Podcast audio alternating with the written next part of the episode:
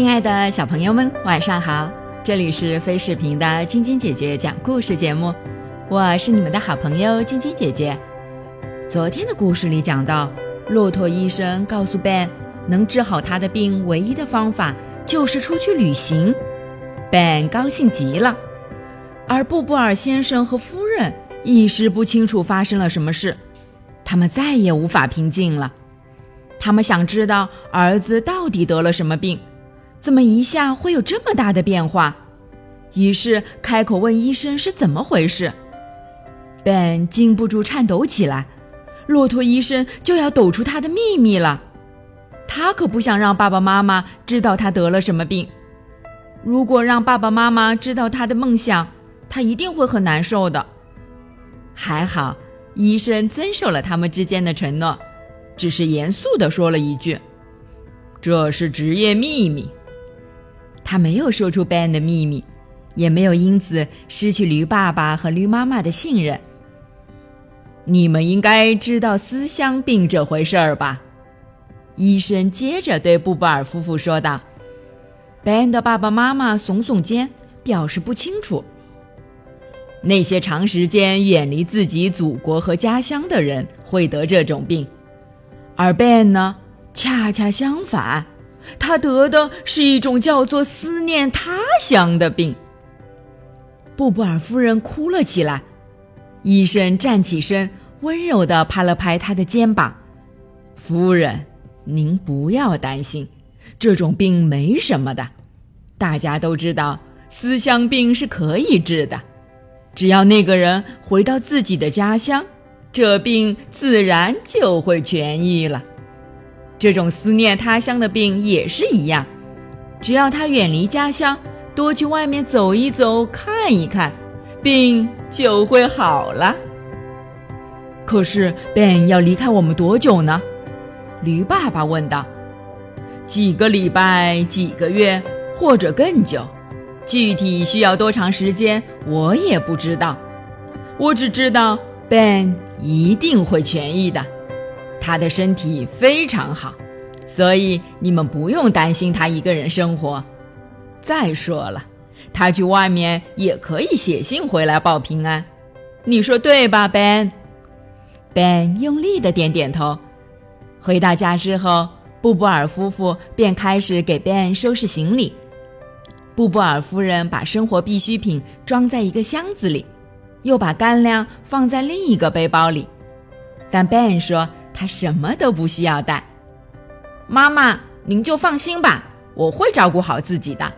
您看，我有健全的四肢，走或跑都没问题，干粮也不用带了，我在路上吃些野菜就好。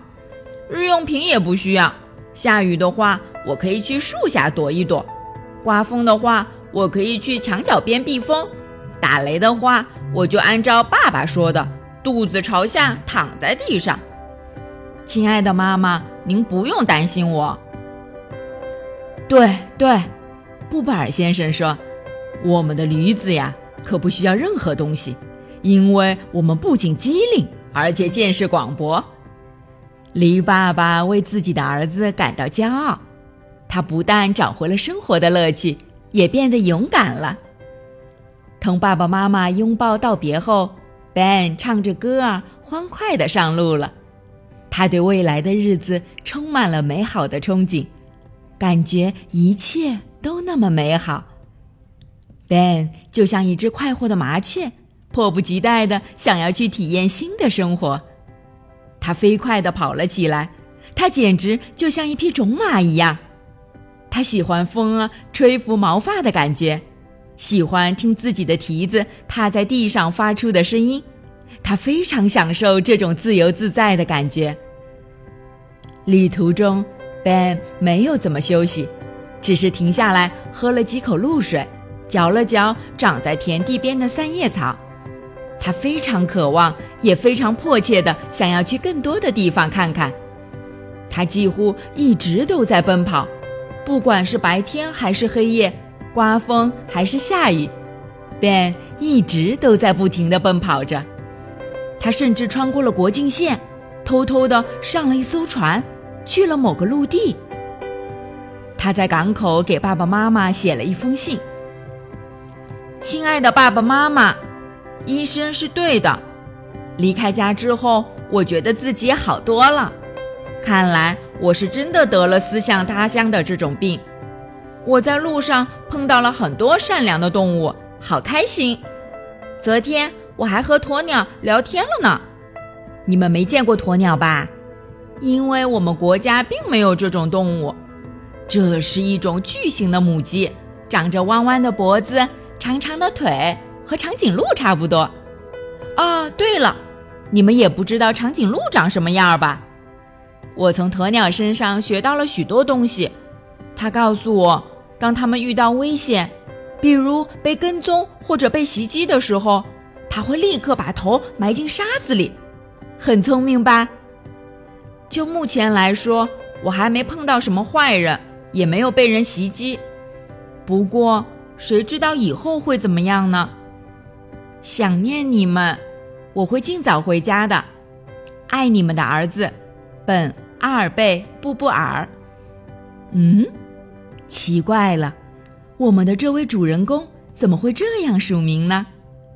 要知道，他离家的时候就把自己的名字改成了马瑞克·记为·艾斯塔菲特呀。因为他不想被爸爸妈妈发现他的秘密呀。那么接下来 Ben 又会遇到什么样的故事呢？